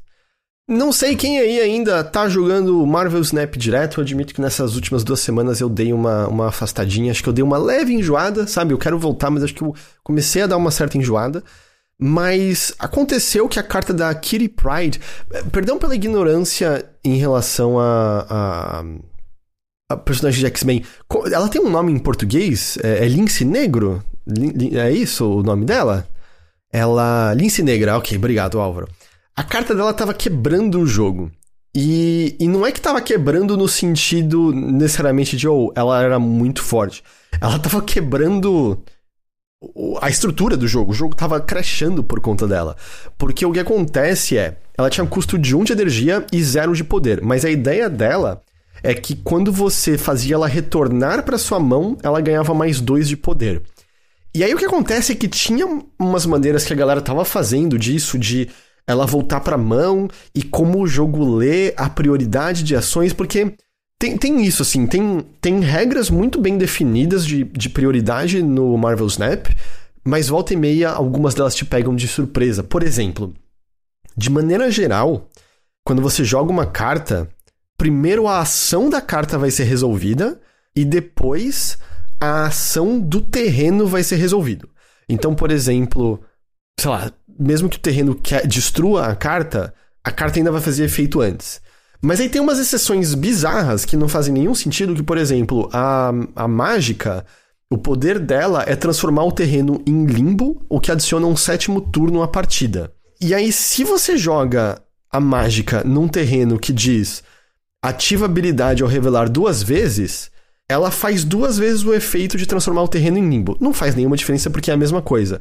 Mas em outros terrenos que o terreno tem efeito, ela não recebe o efeito do terreno, e, e, mas transforma ele em limbo. É estranho. Tem algumas coisas meio arbitrárias. Eu acho que todo mundo que joga já perdeu pelo menos uma vez ou outra jogando uma coisa pensando, hum, acho que vai funcionar dessa maneira, e aí você só descobre na prática que aquilo é uma leve exceção para como o jogo realiza os processos dele e não funciona exatamente daquela forma.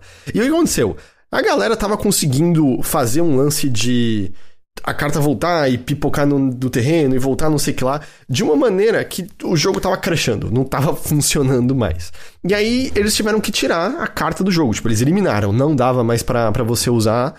Só que, claro que muitas pessoas ficaram frustradas porque tem gente que gastou grana, né? Pra, pra grana de verdade ou mesmo grana dentro do jogo, né? É, fichas Pra... Aliás, eu acho que grana de verdade não tinha como, era fichas dentro do jogo, mas que você pode usar dinheiro de verdade para adquirir pra, pra pegar a carta, né? E aí é um problema, né? Kitty Pride, isso mesmo, Tuzeira. É, e, e o que a, o estúdio disse foi que, ou, oh, pra gente corrigir isso, a gente teria que mudar coisas fundamentais na engine do jogo, e em vez de mudar o jogo inteiro, mudar todas as regras para isso funcionar, eles estão mudando a carta para que ela funcione com o resto do jogo. Então, a maneira como eles resolveram agora é que quando ela volta para sua mão, é só quando o turno se encerra que ela ganha o mais dois. Não é antes disso. E aí, aparentemente, isso que vai fazer o jogo é, funcionar. Uh, pô, mas daí é jogo de carta, né? Vive tendo. Ah, sim, não, definitivamente. É que eu acho que o que chama atenção, Álvaro, é que não é que, tipo, tava desequilibrado em termos de ah, tava muito poderosa. O jogo tava crashando, tá ligado? As partidas, o seu aplicativo fechava no meio. Porque tem coisas que eles rebalancearam agora, por exemplo, a Shuri tava muito, muito OP, ela foi um pouco nerfada. E algumas foram nerfadas de uma maneira que eu sinto que tiraram toda a graça. Por exemplo, o Lockjaw é um cachorro, eu, eu não sei o nome, eu não sei nem de onde vem esse cachorro. Mas o lance desse cachorro é que toda carta que você jogava, ela era substituída por outra no, no seu deck. Dentinho? Sério? Maravilhoso. Dentinho. Toda carta que você jogava era substituída por outra que estava no, no seu deck. E aí o que acontece é que agora é só uma carta que vai acontecer isso. E eu entendo, mas tira toda a graça, porque eu gostava do caos que o Dentinho provocava. O vilão do Hulk também, né? O, é o. Líder? Eu acho que é isso que ele chama? É, uma por turno, é verdade, Dandy Asaf. Não a primeira, é uma por turno. O líder já tinha sido nerfado antes. É que o líder era uma carta bosta. Porque o lance do líder na primeira versão era tudo que o seu oponente jogou. É, ele copiava. Ou seja, tirando se o seu terreno estava muito lotado, se você estava vencendo no quinto turno, e você jogava o líder, você ia vencer de todo jeito. Porque prática, a não ser que fosse destruição de cartas oponentes, basicamente o cara tava tudo que tudo que ele tinha, você tinha copiava, sabe? Então você não tinha mais que não tinha mais o que fazer, basicamente. Mas aí eles nerfaram ele demais ao ponto que o líder ficou inútil e aparentemente agora ele foi bufado, na verdade, para ser minimamente útil. É... E a Jubileu, ela ela agora puxa a carta mais de cima do deck, o que num primeiro momento eu falei, tira, tirou a graça. Aí uma pessoa falou, mas teoricamente não muda, porque você não sabe qual é a próxima carta. Aí eu pensei, é verdade, eu sou burro, não faz tanta diferença assim. O que o Rook falou, agora tem que ser no mesmo terreno da Shuri para dobrar o poder agora, sim. Porque antes isso. Ela ainda vai ser muito forte, porque de, de maneira geral, é, o, que, o que fazia era. Era que o combo que a galera mais faz é jogar a Shuri, jogar o Caveira Vermelha, que o Caveira Vermelha é muito forte, e aí ele ficava, tipo, com. Era, antes era 30, nerfaram um pouquinho. Ele ficava muito forte, e depois jogavam um Taskmaster que copia a, o poder da última carta que você jogou.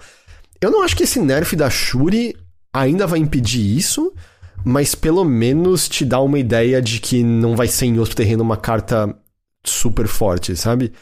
Um, enfim. É... E aí. Teve alguma, algum outro comentário? Ah, teve a Chaves, não sei o que achar ainda também.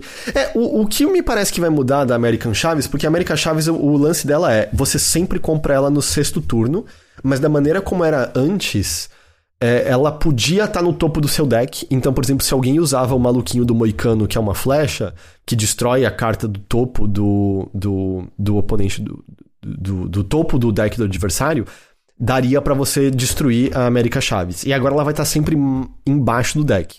O que significa que tem menos chance dela ser destruída, o que não era muito ruim, porque de verdade eu sinto que eu, no geral, uso América Chaves para aumentar as chances de outras cartas saírem nos primeiros cinco turnos. Mas ao mesmo tempo, qualquer pessoa que usar o Cable vai comprar a sua América Chaves agora, né? Porque ela sempre vai estar tá embaixo. Então, é, é o Victor chegou, o Schiavi chegou na mesma conclusão que eu, é. Então, não sei, vamos ver na prática, né, como é que vai, vai rolar isso. Mas, enfim, no geral, me parece que foram equilíbrios necessários, mas esse esse lance específico da, da Kit eu achei, achei engraçado porque tava quebrando o jogo. Mas aparentemente tem uma carta nova que eu não me deparei ainda, que é um. É um bicho, é um cachorro, eu acho. Um cachorro, uma tartaruga que tá quebrando já o jogo também, pela maneira como ele funciona, alguma coisa assim. Mas eu não cheguei a ver tão a fundo assim. O tubarão, é o tubarão, é isso, Dandy Asaf, é o tubarão. Aparentemente ele tá quebrando já o jogo um pouco também. Jeff, é verdade, o tubarão chama Jeff. É, é isso, é isso. É... Balancear jogo de cartinha deve ser um inferno. Especialmente se todo mês você tem que adicionar novas cartas, né? Porque. É, deve ser muito difícil você pensar. Tipo, você pode ter equipe do tamanho que for. Nunca é tão grande quanto a base de jogadores que vão criar combos insanos e, e, e pensar em coisas que você não tinha pensado, né? Não, não tem como, não tem como. E, sinceramente, eu acho que é parte da graça, sabe? Eu, eu acho. Pode ser um pouco frustrante, às vezes, você se deparar com combos que são quando você olha e fala, puta, não tem como eu vencer isso daqui. Mas é, é, divertido que haja a possibilidade de você perceber uma maneira de quebrar o jogo de uma maneira que não tinha sido concebida. Eu só não aguento mais o combo Galactus e, e o maluquinho que ganha todo o poder de, das cartas destruídas até então. Puta, é um saco aquele, é um saco, porque até tem defesas, mas depende muito do seu deck. Aquele, aquele, nossa, eu odeio aquele combo. Seguindo em frente aqui, o Meta teve uma nova rodada de demissões, né, no caso dos milhares, mais uma vez. E o que aconteceu é que desta vez a, a Ready at Dawn e a Downpour foram afetadas por essas demissões, né? Eu acho que muito mais especialmente para a galera que jogava em consoles ou portáteis, a Ready at Dawn é mais conhecida porque foram foi esse estúdio que fez eles não fizeram God of War de, P, de PSP? Ou eu tô viajando? Há muito tempo atrás, obviamente, tô falando de PSP. Mas eles não tinham feito uns God of War de, de, de PSP? E aí eles estavam. Eles tinham, tipo, virado um estúdio que tava fazendo mais coisas de realidade virtual. Eles tinham um estúdio, um jogo de realidade virtual, Echo, alguma coisa, que era uma coisa meio amada no meio de realidade virtual, mas tinha sido anunciado que ia ser meio encerrado. Eu acho que já foi ou tá para ser. E, e foi a Ready Dawn tinha sido adquirida pelo Meta em 2020 e a Downpour em 2021. Ah, o Álvaro lembrou que a Ready Dawn fez o The Order 1886, é verdade, é verdade. E aí assim, a gente não tem números exatos, mas pela informação que a gente teve, é, Peraí, é 1898, não é 1886? Por que, que eu achei que era 1886? Bom, é, mas tem relatos de que a Ready Dawn especificamente perdeu cerca de um terço dos funcionários e que até mesmo o chefe do estúdio foi demitido. Ou seja, de maneira nenhuma boas notícias, né? Assim, o negócio parece que o negócio foi realmente, realmente acabado depois disso, assim. É e, e é, é foda, assim, porque eu não sei se vocês acompanham um cara chamado Ed Zitron, eu assino a newsletter dele, e ele. Ele. A, a, mais, a, a mais recente que ele publicou não é nenhuma grande revelação, acho que qualquer um que acompanha consegue também perceber isso, mas oh, o Zuckerberg está destruindo é, Facebook barra Meta. E, em certa medida, era uma empresa que estava fadada a isso acontecer porque o modelo deles é de propaganda e para isso eles precisam de cada vez mais novos usuários e eles nunca conseguiram fazer nada de, de relevante fora o Facebook, que já não é um produto legitimamente original. E a única aquisição deles que fez algum sentido foi a do Instagram, porque mesmo aquisições como o WhatsApp nunca geraram dinheiro até onde eu sei para eles. E a questão também é que o Zuckerberg não é um, um bom líder, não é um bom CEO, ele claramente não tem boas ideias, assim. De verdade, assim, só gente muito ingênua e muito da imprensa, infelizmente é ingênuo, comprou a ideia dele de metaverso quando eles fizeram a, a, a mudança né, de Facebook para Meta. Qualquer um, especialmente a gente que lida com videogames, que viu é, Second Life lá no passado, que já tinha usado o visor de realidade virtual, viu aquilo ali e falou: do que, do que, que esse cara tá falando? Essa é a ideia mais imbecil que existe. Ninguém vai comprar essa ideia. E, e vi, tipo, vi, sabe, não, não, precisava, não precisava ser nenhum visionário para perceber que era uma péssima ideia que basicamente tá morto. Agora eles estão desesperados, correndo para investir em IA. E, putz, vamos ver o que vai sair disso daí, se vai sair a tempo, né? Se, se tem espaço, porque o próprio Google agora tá correndo para lançar o Bard, mesmo que seja ainda menos confiável do que o ChatGPT, e olha que né, o ChatGPT já não é nada confiável. Eu não sei se vocês viram, tipo, teve mensagens internas é, de pessoas do, do do Google dizendo, gente, não não não dá para lançar isso aqui agora, porque tipo tem perigo real no lançamento disso daqui.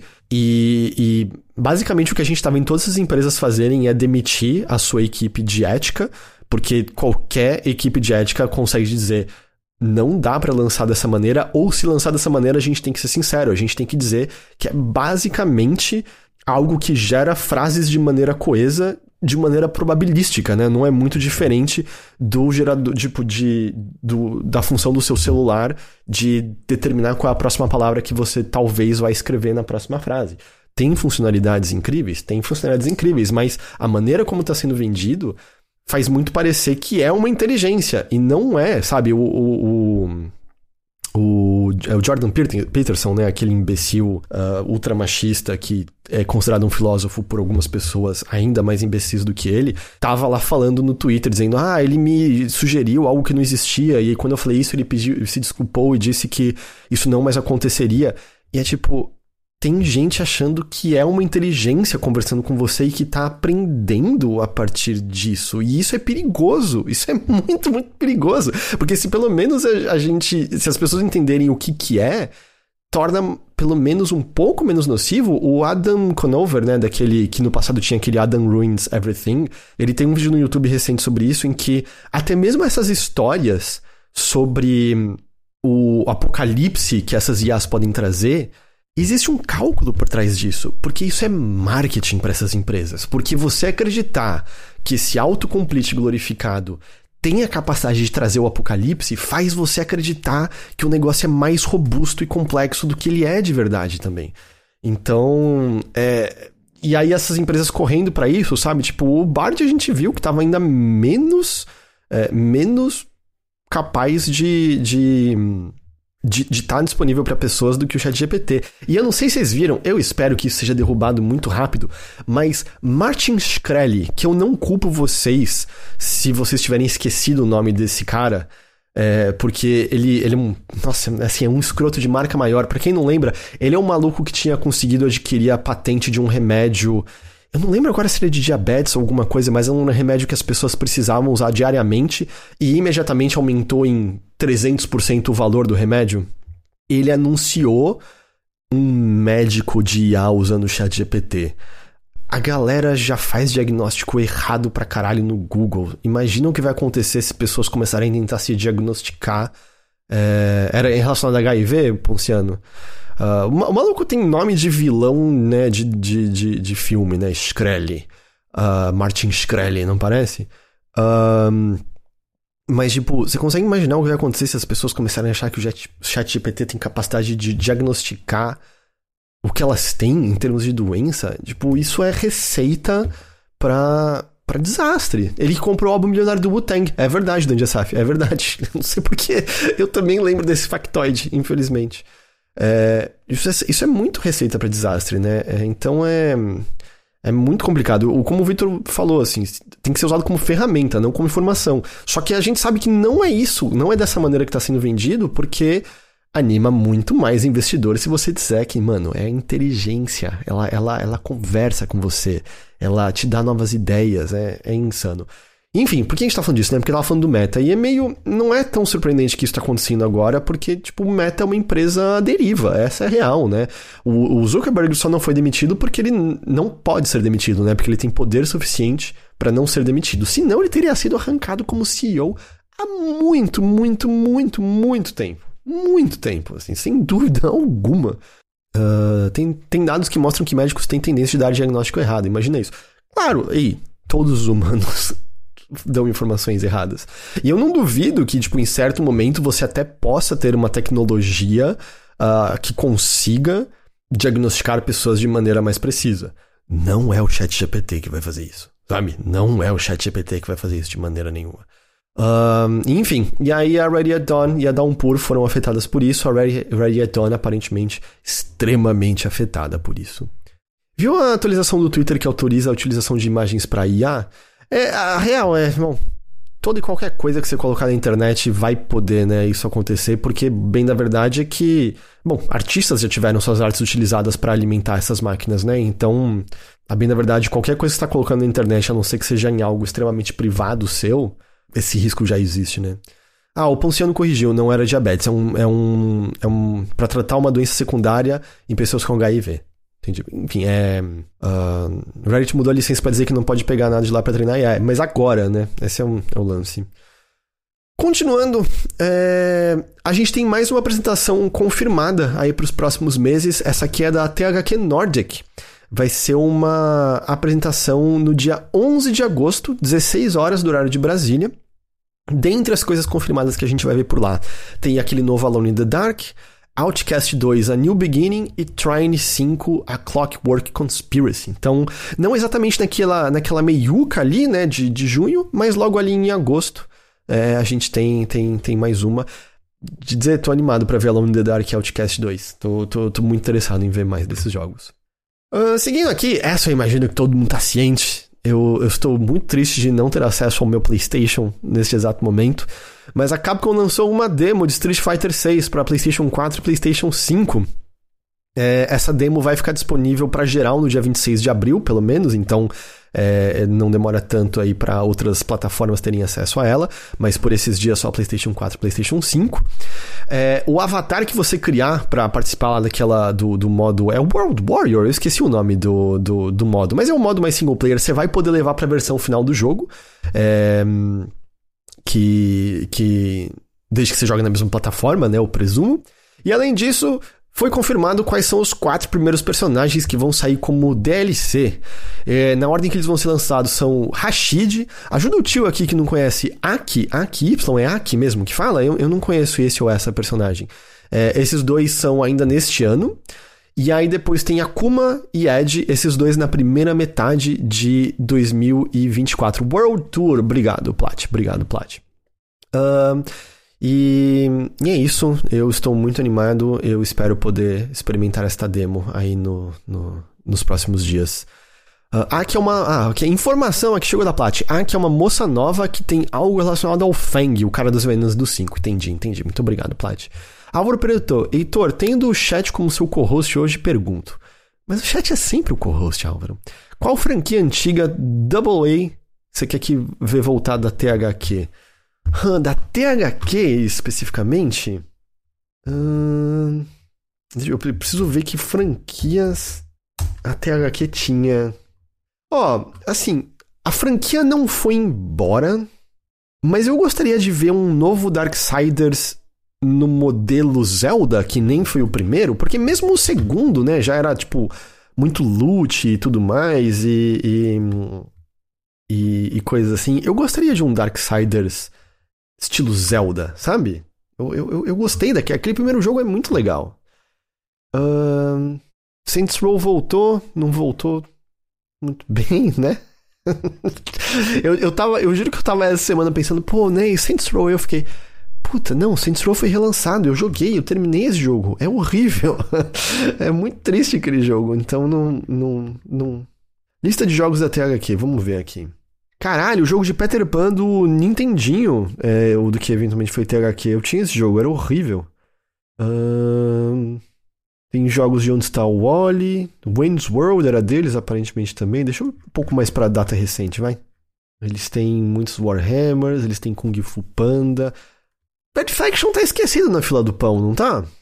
Red Faction teve coisas legais. Nem tudo foi legal, mas teve coisas boas de Red Faction. Não tem nenhum Red Faction anunciado. Tem? Não, né?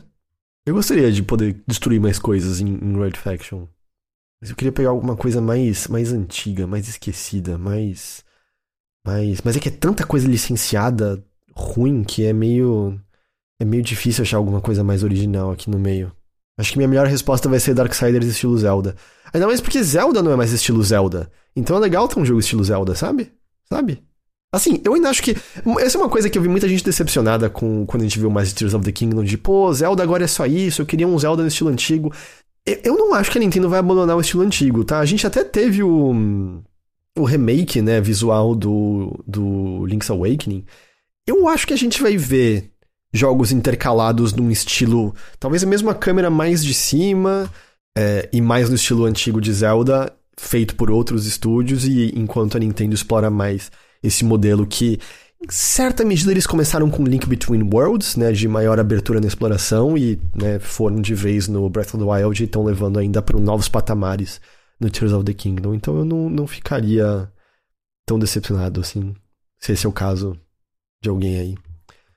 Um... Falando em Nintendo, qual deverá ser a próxima franquia adaptada para filme? Será que a Nintendo vai criar um universo cinemático? Eu não sei se eles vão criar um universo, porque a ideia de fazer um filme de Smash Bros parece terrível. Mas o próximo eu acho que é Donkey Kong, né? Eu, eu acho que tá mais do que certo que deve ser Donkey Kong, pelo, pela conversa que tinha, tinha rolado. É meu palpite.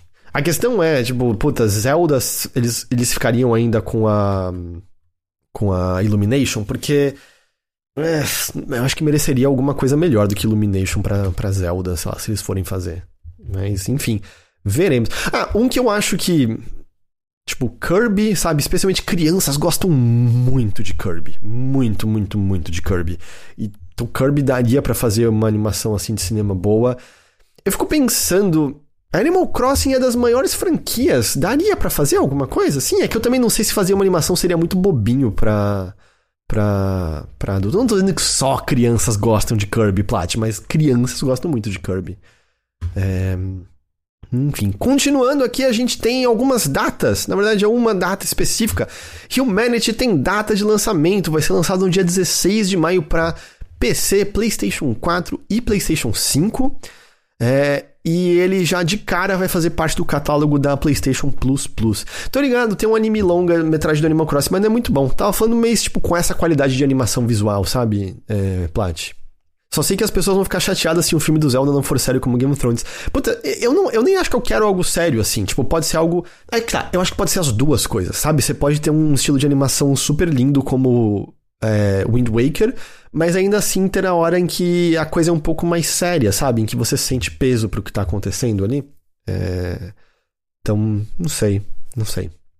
E a última coisa, bom, falando do Twitter de novo, é, por conta das mudanças que estão rolando no Twitter, né? Por conta do preço que você tem que pagar agora para acessar a API lá e tal é, não dá mais para você publicar diretamente no Twitter imagens e outras coisas a partir do Xbox ou do Windows Game Bar. Você ainda pode fazer isso através do app do Xbox uh, ah, para iOS ou Android. Na verdade, isso é uma coisa maior que a Microsoft está tendo de, de separar. Eles têm aquela plataforma lá de propaganda e eles já anunciaram que eles estão dando adeus a Twitter naquilo. Não vai mais ter nada relacionado ao Twitter naquilo. E o Elon Musk, pelo que eu entendo, inventou, da mesma maneira que ele inventou no caso do Substack, que é eles estavam roubando informações aqui do Twitter hora do processo. Esse foi mais ou menos o tweet que ele fez, tá? E, e, e, pelo que eu vi de pessoas que entendem de programação e coisa assim, todos que eu vi disseram não faz nenhum sentido essas acusações que, que o Elon Musk tá fazendo. Não faz absolutamente nenhum, nenhum, nenhum sentido. É, então, eu acho que a gente talvez veja outras coisas indo nessa direção, porque, é, como o Tautológico falou, 42 mil dólares. Você consegue imaginar a Nintendo pagando ainda para você poder publicar no Twitter? Imagina, seria uma pena, seria uma pena ainda mais com o, o Breath of the Wild pra, pra sair agora. Breath of the Wild pra sair agora, bom. Pra Tears of the Kingdom sair agora, porque, puta, compartilhar coisa no Twitter era das coisas mais divertidas na época do Breath of the Wild. Ao mesmo tempo, nada impede de você, sei lá, passar a imagem pro celular e publicar depois. É que para quem já fez isso, você tem que. Você gera um código QR e aí você põe o celular, aí vai pro celular e coisas. Tira um pouco do imediatismo do negócio, sabe? É, e que eu acho que tira um pouco da, da graça. Mas, mas eu acho que a gente vai ver outras, pessoas, outras pessoas, outras empresas indo nessa direção, porque a grana é alta. Uh, o Twitter basicamente está totalmente queimado com, com as empresas, né? Só a empresa meio bosta tá topando é, publicar coisas ali. É, a questão da verificação já está causando problemas novamente, é claro. E. Enfim, então. Então, sei lá, talvez a gente veja mais empresas indo nessa, nessa direção. Talvez. É possível. Gente, eu não sei como, mas eu consegui por sozinho falar por quase duas horas aqui. É, pelo menos na live em si tá dando uma hora e 45. A versão editada vai ficar um pouco menor. Mas é isso, eu, eu, eu preenchi um podcast sozinho. Sozinho. É isso. É... E a gente aqui? É verdade, senhor Gabson.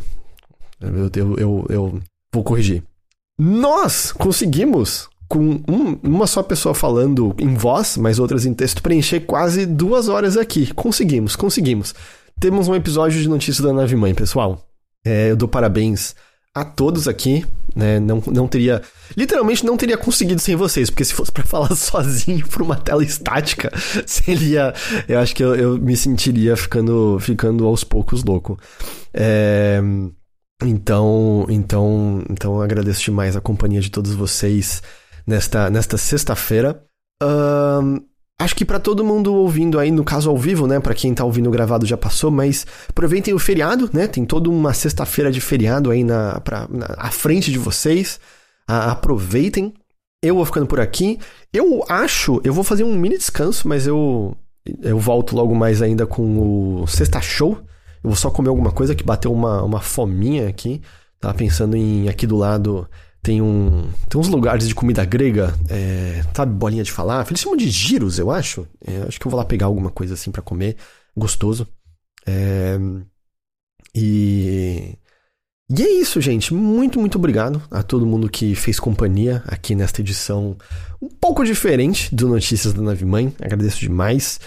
É, para quem não tá ligado, o Overloader existe graças a financiamento coletivo. Né? Você pode encontrar todas as nossas campanhas de financiamento coletivo entrando em overloader.com.br barra ajude. É, você, a gente tem campanha na Aurelo, a gente tem campanha no Apoia-se, a gente tem campanha no PicPay. Obviamente também muito, muito obrigado a todos que dão sub na Twitch. Ajuda demais, faz toda a diferença do mundo pra gente. Muito, muito obrigado mesmo. É, dê dinheiro pro Heitor comer na Hungria. Pior que, Charles, é, no geral, tipo, comer comida assim mais simples é, é, é, mais barato que no Brasil, mesmo pagando IOF. Esse lanchinho de rua que eu falei tava tipo, deu 18 reais. Eu peguei um bagulho gigante da última vez com falafel, molho e tudo mais. É, porque o, o, dinheiro daqui não, não é tão super valorizado, né? Aqui não é euro, aqui é florim, florim húngaro. Então, então eu, eu tive um susto muito grande porque eu fui, fiz mercado e eu peguei umas coisinhas um pouco mais caras, tipo pasta de amendoim, que é, é meio caro. Eu peguei um queijinho legal. Eu peguei uns produtos de limpeza. E eu já tava muito olhando assim, vai dar 200 pau. Eu tenho certeza que vai dar 200 pau. Porque eu tô acostumado, tá ligado? Aqueles dois saquinhos quando sai que dava 200 reais. Deu 80, cara. Não que seja pouco dinheiro, 80 reais. Mas eu saí muito animado. Caralho, 80 reais. Até dava pra ter pego legume. Porque eu não pego legume de vez em quando. Porque o que eu descobri é que eu tenho um limite de quando eu passo o cartão de crédito no, no por aproximação, né? E aí o que acontece é que no caixa que tem seres humanos daqui de perto, só tem por aproximação, não dá para inserir o cartão de crédito. E eu preciso de seres humanos para pesarem o legume e dar o preço, porque se não for dessa maneira, você tem que mexer numa maquininha que só tem em húngaro. E eu não tenho a menor ideia qual é o nome do legume lá no negócio. Então eu vou no, no, no negocinho de. E, e, e aí, onde tem para inserir cartão é um negocinho de você mesmo bipar, sabe, as coisas. É, só que aí, como eu queria ir nele achando que ia dar caro, eu não peguei legumes porque eu não saberia qual, como botar o preço neles. Enfim, enfim. Eu não tô. Eu tô morando temporariamente, Iron. Eu volto dia 2 agora já pro Brasil. É, não, não estou morando fixamente aqui, não. Eu vim passar dois meses com a Nina. A galera fala inglês em todo lugar? Praticamente, Pezão. Praticamente, assim. Foram poucos os lugares que, que não rolou de, de se comunicar com, com alguém em inglês. Felizmente, felizmente. Eu falei, eu tive uma. Eu teve um lugar que eu fui que foi engraçado. Eu tava esperando ficar pronto uma comida e foram chegando outras pessoas na minha frente. E eu, eu fiquei prestando atenção. Cinco pessoas entraram. Dessas cinco, uma fez o pedido em húngaro, as outras quatro fizeram o pedido em inglês. E essas quatro fizeram pedido em inglês, cada uma com um sotaque diferente, o que me leva a crer que cada uma era de um país diferente. No geral, a galera acaba falando inglês, sim. Uh, te agradecer aqui, a gente tá no finalzeco aqui, mas agradeço demais a raid do Matheus Joyboy. Muito obrigado, Matheus! Sejam bem-vindos, a gente tá no finalzinho, já vou, já vou enviar vocês para outro lugar, mas muito obrigado pela raid. É... Mas é isso, eu vou lá comer alguma coisinha. Ah, eu preciso admitir uma coisa. Tipo, eu não. Se fosse só uma viagem normal, eu não faria isso. Mas como eu tô passando dois meses, eu fiz. Eu fui, eu fui experimentar McDonald's. Porque tinha um sanduíche de brie aqui. E eu posso confirmar que McDonald's é ruim em qualquer lugar do mundo. Não, eu, não, eu realmente não gosto de McDonald's. Eu realmente não gosto de McDonald's. É ruim. É ruim. E é caro, foi caro pra caralho. Deu tipo 50 reais um hambúrguer, batata e coca. Horrível, horrível. Muito caro. 50 conto em McDonald's não, não rola. As batatinhas são boas. Concedo, Matebaiô. As batatinhas são boas. Tem que, tem que conceder isso. Enfim, gente, muito, muito obrigado pela, pela companhia de vocês, por mais essa edição aqui do Notícias da, da Nave Mãe. Agradeço demais. Sem crimes capitalistas. Massarux, eu, eu, eu viajei, né? Eu passei três dias lá em Roma tudo é um crime capitalista lá. Você passa 10 euros uma comida, tipo, ah, o preço tá em conta. Aí você vai olhar no cartão, tá tipo 60 reais. Tudo é um crime capitalista lá. Então, eu, eu não tenho mais, mais condição, condição de, de crime capitalista. Tem algum fast food único daí? Putz, eu não sei, viu? Talvez, é porque eu, eu, eu não conheço o suficiente para ver. Eu já vi vários bares chamados Stifler, e aí eu fiquei pensando se isso quer dizer alguma coisa ou se é uma rede de bares de alguém que gosta muito de American Pie. É... Ah, não, tem, tem rede de pizzaria específica daqui. É, que eu vejo em todo lugar. Mas ao mesmo tempo eu também não sei te dizer se é de outro lugar. Porque eu, eu toda hora, tipo, eu descobri aqui que CIA não é brasileira. Eu jurava que CIA era brasileira. E aí não é, eu descobri que é holandesa na real. É, eu jurava. É, Decathlon. Eu achava que a Decathlon era brasileira. Decathlon não é brasileira também. Eu, eu achava que toda loja era brasileira, basicamente. Não sei porquê. É, então eu tô descobrindo aqui que elas, que elas não são. É, então, então tem isso. Mas eu, eu tenho, tenho umas redes de, de pizzaria, assim, em todo canto aqui. E, mas não sei especificamente de, de, de fast food. Não sei não, não sei não. Uh, enfim, Hagendaz é brasileiro, não, esse, esse tanto eu sei, esse tanto eu sei. Mas, por exemplo, infelizmente não tenho acesso a bombons garoto. Apesar que né, tem, tem milka bem barato aqui, isso é bom, isso é bom. E também, pô, comprei muitos chocolatinhos Kinder, que eu não sei se vocês gostam, eu amo esses chocolatinhos Kinder e também tava muito, tava muito baratinho. Aí eu não resisti, não resisti. Enfim, gente, agora eu vou mesmo. Muito, muito obrigado pela companhia de vocês. Agradeço demais, demais, demais. É, a gente vai ficando por aqui.